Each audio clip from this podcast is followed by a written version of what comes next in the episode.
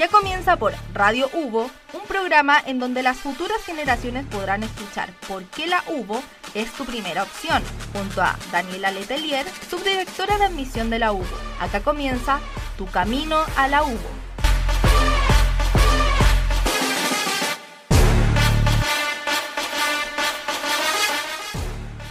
Hola a todos, bienvenidos a este nuevo capítulo de Tu Camino a la UBO, mi primera opción.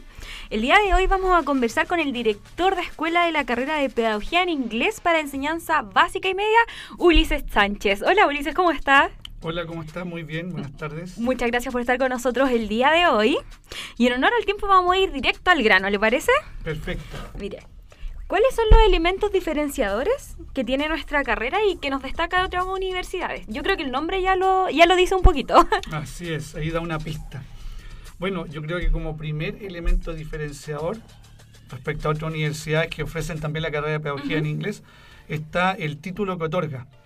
Perfecto. Que básicamente, como lo dice, es para preparar profesores para enseñanza básica y media, lo cual es un elemento diferenciador porque en otras universidades el título es solo para profesores de enseñanza media, Perfecto. lo cual habilita para trabajar de séptimo a cuarto medio. En cambio, el título que nosotros otorgamos habilita al estudiante titulado nuestro titulada para trabajar de primero básico a cuarto medio. Súper, por ende se abre a un campo mucho más amplio, que Así como es. lo podemos mencionar. Eh, ¿Qué características in- y aptitudes, intereses debiese tener yo, por ejemplo, si, si me gustaría estudiar eh, pedagogía en inglés, pero todavía estoy ahí? ¿Cuáles, qué- ¿Cuáles son las cualidades que yo tengo que tener para ser bueno en la carrera? Mira, hay, hay ciertos mitos, digamos, urbanos, por decirlo de una manera, entre los jóvenes que creen que para estudiar esta carrera primero hay que, hay que tener una base ya muy sólida y, y más o menos tener un dominio acabado del idioma y no es así porque se parte desde cero. O sea, eh, cuando parten en primer año, primer semestre, se parte de un nivel A1, A2, que en la estandarización internacional corresponde a un nivel de entrada. ya. Entonces no se parte de un nivel preintermedio donde uno requiere una base. Ah, Entonces, como no, no, se, no se necesita un, un conocimiento No. previo del idioma. Exacto, por eso te digo, ahí es como el primer eh, mito que hay que conversar y, y- y derrumbar, porque cualquier estudiante que tenga interés por aprender idiomas, le gusten las culturas anglosajonas, le guste mirar el mundo Perfecto. exterior, etcétera, eh, puede incorporarse a la carrera perfectamente. Es decir, el nivel de inglés no es un impedimento para ingresar y postular. Súper. Lo otro, yo siempre recomiendo que sea un estudiante o el perfil que Ujú. nosotros nos gusta tener de estudiante, un estudiante afín y cercano a las humanidades. Eso quiere decir Claro. una persona interesada en las letras, en las artes, en la cultura, en lo social, en lo cultural. Así Una es. persona que tenga habilidades también interpersonales, ojalá bien potenciadas, así que sea una persona que le gusta estar con otras personas, compartir, ayudar, Claro. una persona sociable, empática, más que una persona retraída, te fijas que le gusta estar más bien solo, porque no son habilidades que después el día de mañana cuando uno es profesor eh, necesita, uno necesita habilidades sociales bien desarrolladas para trabajar en comunidad educativa. Claro, porque uno va a estar en- en- enseñándole los conocimientos que adquirió en todos estos años de universidad a otras personas, Exacto. entonces hay que... Es No es que uno carrera- trabaja solo. Exacto, sino- netamente de corte social. Claro. Entonces, a veces nos encontramos con estudiantes que, que no les gusta esa área y entonces ahí es donde uno empieza a, a conversar con ellos, tratar de orientarlos vocacionalmente porque eh, es una carrera netamente de corte social, uno trabaja en comunidad, en comunidad educativa y eso implica trabajar con padres, apoderados, estudiantes, colegas, gente de otros colegios donde uno hace redes profesionales, entonces hay que tener esas capacidades para poder trabajar de buena manera. Le- les gusta solo la parte del inglés, pero Exacto. no la, la segunda parte que es la más importante porque el, el nombre de la carrera en sí es pedagogía en inglés, entonces sí, sí. o te gusta no- todo o Nos nada. encontramos con ese de muchas veces con postulantes que nos dicen me gusta el inglés, pero no mucho la pedagogía. Y ahí, Claro. en ese caso, claro, hay que, hay que tratar de buscar bien si es mi vocación o no, porque si bien esta carrera prepara muy bien en inglés, no lo prepara para ser un traductor. O sea, Claro. está la, siempre la Eh, dicotomía eh, eterna. Es la, la diferencia, que no sé si nos- que podemos entrar un poquito en eso, porque hay, como sabemos, quizás la gente confunde mucho la carrera de traductor en inglés con pedagogía en inglés, porque están enfocadas de diferentes formas, no sé cómo. Así es. Son, son, son realmente perfiles profesionales distintos y que apuntan a campos ocupacionales distintos. Un traductor no es pedagogo, por ende no tiene asignaturas en su formación de ramos de pedagogía y solamente se le desarrollan habilidades comunicativas en el idioma y también habilidades para la traducción, que es una técnica específica que se aprende, pero no ah. quedan habilitados para trabajar como profesor. Y muchas veces estudiantes que les gusta el inglés, se meten a la carrera de traducción y después, al tener un campo ocupacional muy limitado esa carrera, terminan queriendo trabajar como profesores, pero ahí se encuentran con el dilema de que, no tienen la... pedagogía y que hoy día se exige por ley Así es. de que el profesor esté habilitado a trabajar como profesor con título y con la licenciatura en educación. Súper, entonces ya sabemos la, diferencia y, y, más allá el enfoque. Vamos a seguir conversando sobre la carrera de pedagogía en inglés para enseñanza básica y media, ojo. Y los dejamos con, por el momento, con Watermelon Sugar de Harry Styles. Tastes like strawberries on a summer evening, and it sounds just like a song. I want more berries and that summer feeling. It's so wonderful and warm.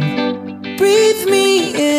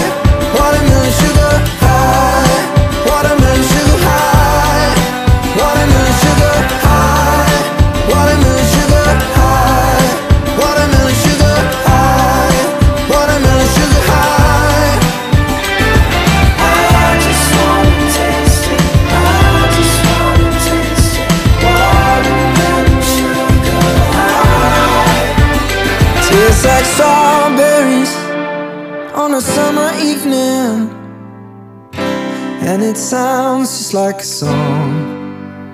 I want your belly and that summer feeling. I don't know if I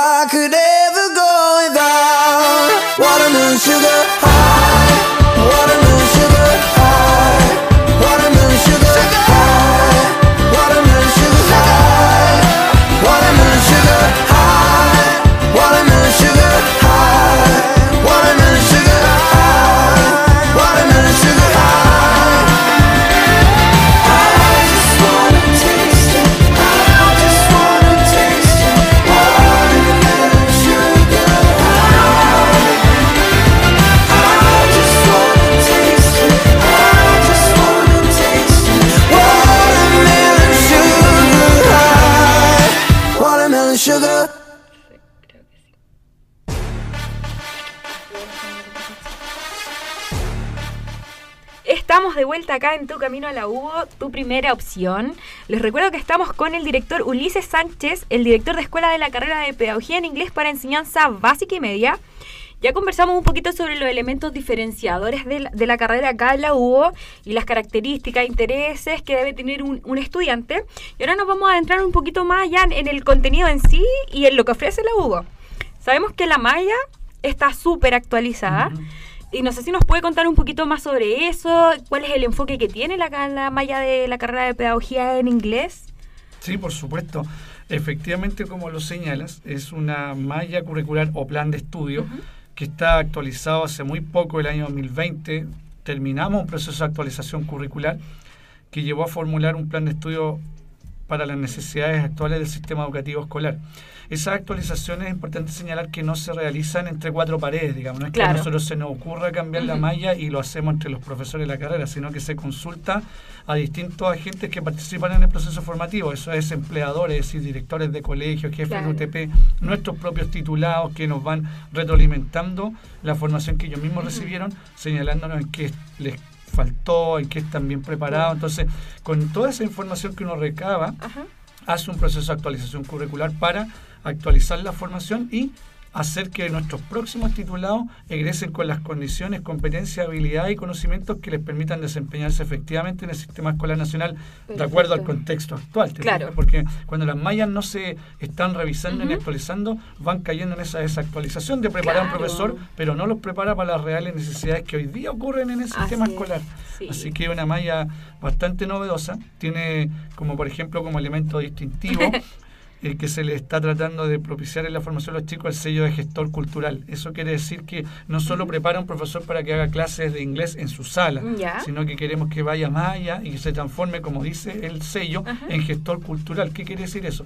Que sea capaz de ir más allá de lo que hace en su sala de clases de inglés y involucre en proyectos o en acciones en el colegio a toda la comunidad educativa Perfecto. Potenciando la formación transversal de ciertos valores como la inclusión, la diversidad, la aceptación del otro, la interculturalidad. Entonces, queremos que nuestro estudiante salga preparado para gestionar ese tipo de acciones que vayan más allá de su clase de inglés y haga proyectos en el colegio donde involucre a toda la comunidad educativa para potenciar esos valores. Y eso es súper importante porque, como lo mencionaba, si no las mallas van quedando desactualizadas y al final uno sale para algo que ya no está sucediendo en la realidad. Entonces la actualización de las mallas, que la universidad lo aplica en todas las carreras en sí, es súper importante. ¿Cómo funcionan las prácticas en la carrera de pedagogía en inglés? ¿Tienen prácticas desde primer año o primero aprenden lo, lo general y de ahí salen al mundo de las prácticas? ¿Cómo es un poquito esa parte ahí en la carrera. Mira, qué bueno que lo mencionas porque efectivamente en carreras más profesionalizantes, por ejemplo, las carreras que imparten los institutos profesionales, que tienen un perfil más profesionalizante que académico, eh, efectivamente las prácticas siempre están ubicadas hacia el término, cuando el alumno ya ha desarrollado cierta habilidad y lo ponen a hacer práctica. En el caso de nosotros no es así porque las prácticas pedagógicas son el eje central de la formación, donde el alumno va generalmente o alumna poniendo en práctica los conocimientos y habilidades que va desarrollando. Y es importante que eso vaya de una manera progresiva y no, no al final. Entonces, la línea de práctica es temprana y progresiva. ¿Qué quiere decir eso? Que parten muy prontamente en el tercer semestre, o sea, al inicio del segundo año, parten con la línea de práctica ya yendo a colegios, colegios que por otra parte, son centros de práctica nuestros con los cuales tenemos convenio. No es que los chicos tengan que andar buscándose ellos dónde hacerlo. Tienen su práctica asegurada. Exactamente. Nosotros los derivamos a un colegio nuestro con convenio donde van a ellos primero en las tres primeras prácticas a observar. Por eso que te decía que es temprana y progresiva. Temprana porque parten bien pronto y progresivo porque va paulatinamente aumentando la exigencia en cuanto a las labores que va a desempeñar. En las primeras son solo de observación y reflexión, donde el estudiante se inserta en la sala de clase, pero como una especie de ayudante del profesor, no ejecuta clase, simplemente colabora y hace el trabajo reflexivo, observación de los aspectos que nosotros le vamos señalando a observar y reflexionar. pero no ejecuta clase. Y así después pasa a una línea de práctica intermedia en el tercer y cuarto año, donde empieza a ejecutar parte de la clase. Ah, ya, parte. Va, de a poco. De a poquito, te fijas, primero observa, reflexiona, mira, aprende, luego empieza a intervenir paulatinamente y parcialmente en pedazos de la clase. Actividades. Hace, alguna actividad o presenta el contenido, etcétera, hace la presentación de contenido o el cierre o una actividad adicional que el profesor va destinándole. Hasta que llega a la práctica profesional o avanzadas terminales donde ya ahí sí ejecuta todo, es decir, desde la planificación de la enseñanza hace las clases, evalúa los aprendizajes de los chicos y hace todas las funciones de un profesor. Completo, completo. Lo bueno es que, que las prácticas sean tempranas y aunque ellos estén observando el aula, se van a dar inmediatamente cuenta si es lo que quieren, si no es lo que quieren y, se van a dar cuenta...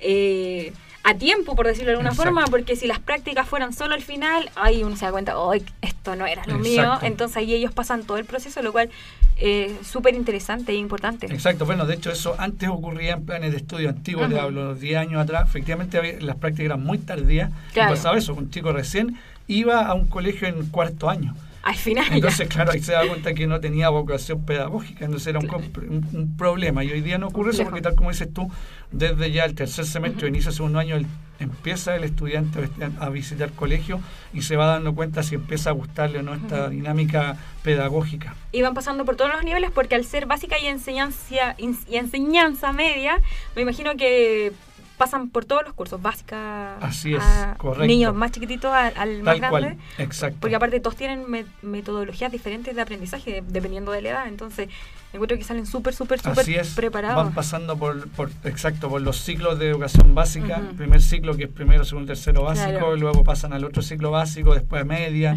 entonces claro, van teniendo experiencia de observación y práctica en todos los ciclos que abarca la educación básica y media escolar. Sobre todo con los más chiquititos que hay que enseñarles de forma lúdica Exacto. y ellos salen preparados para todo, así que eso es súper, súper importante. ¿Cómo funciona el caso de la internacionalización eh, con la carrera de pedagogía en inglés para enseñanza básica? Mira, la universidad ha ido desarrollando esa línea en los últimos años con harta fuerza y énfasis. Eh, hoy día es posible que los estudiantes realicen un intercambio, pero de manera virtual, porque eh, una de las cosas que nos dejó la pandemia Claro, fue esa, ¿cierto? El- el- nos cortó de raíz el intercambio presencial que conocíamos hasta ese entonces, solo viajar y trasladarse a otro país. Y nos abrió estas puertas a poder hacerlo de manera virtual. Es decir, hoy día nuestros y nuestras estudiantes pueden realizar un intercambio sin moverse de Santiago ni de sus casas, es un intercambio virtual, donde el estudiante elige alguna asignatura en otro plan de estudio de otra universidad con la cual tenemos convenio Claro. y puede cursar una asignatura así. También hay instancias de internalización donde, por ejemplo, hacemos clases espejo con profesores de otras universidades, Perfecto. se les invita a participar en una clase, se hace una clase en conjunto con chicos de otras universidades. Entonces, la internalización pasa por distintas acciones. Súper, entonces las oportunidades son súper amplias. Y para finalizar, un breve mensaje a quien quiere estudiar la carrera y todavía no está decidido, ¿qué le diría usted a esa persona para, para convencerla?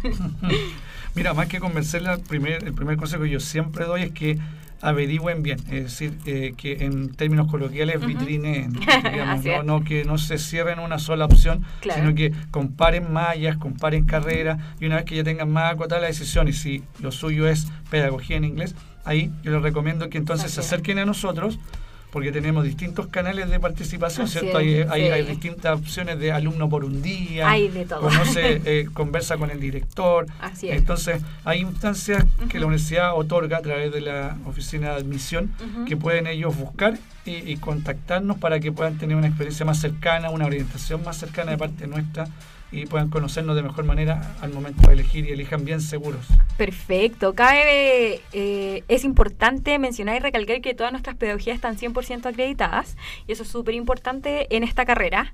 Así que darte las gracias, Ulises, por estar con nosotros el día de hoy. Recordarle a todos que estamos en uvo.cl slash admisión y en las redes sociales como admisión.uvo para que vean todas las actividades que tenemos y conozcan, conozcan más sobre su carrera de preferencia. Nos vemos hasta la próxima y los dejamos con Wrecking Ball de Miley Cyrus. Chao, chao.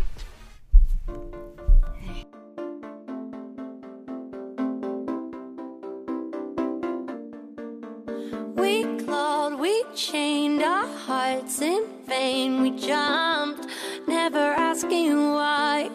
We kissed, I fell under your spell of love. No one could deny. You ever say I just walked away. I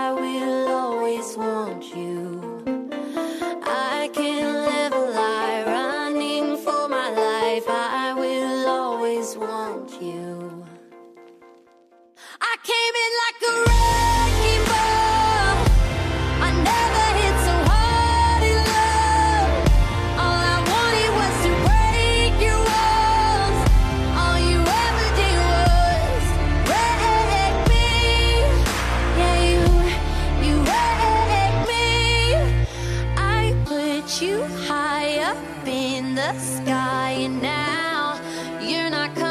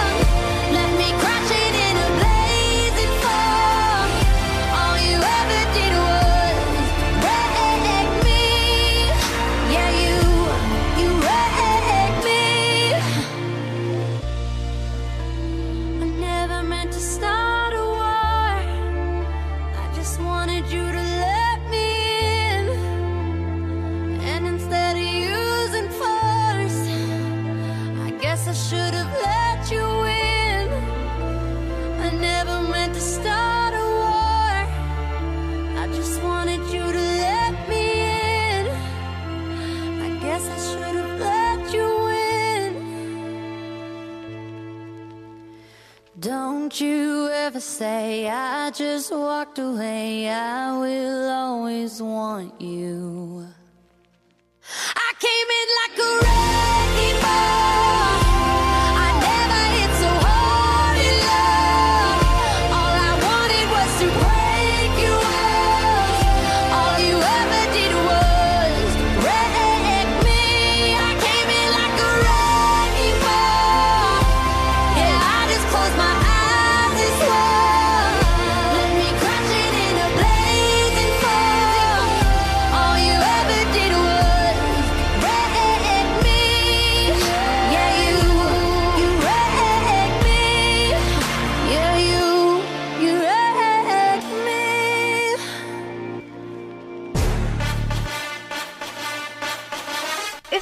Por Radio Hugo, Tu Camino a la Hugo, junto a Daniela Letelier, subdirectora de admisión de la UBO.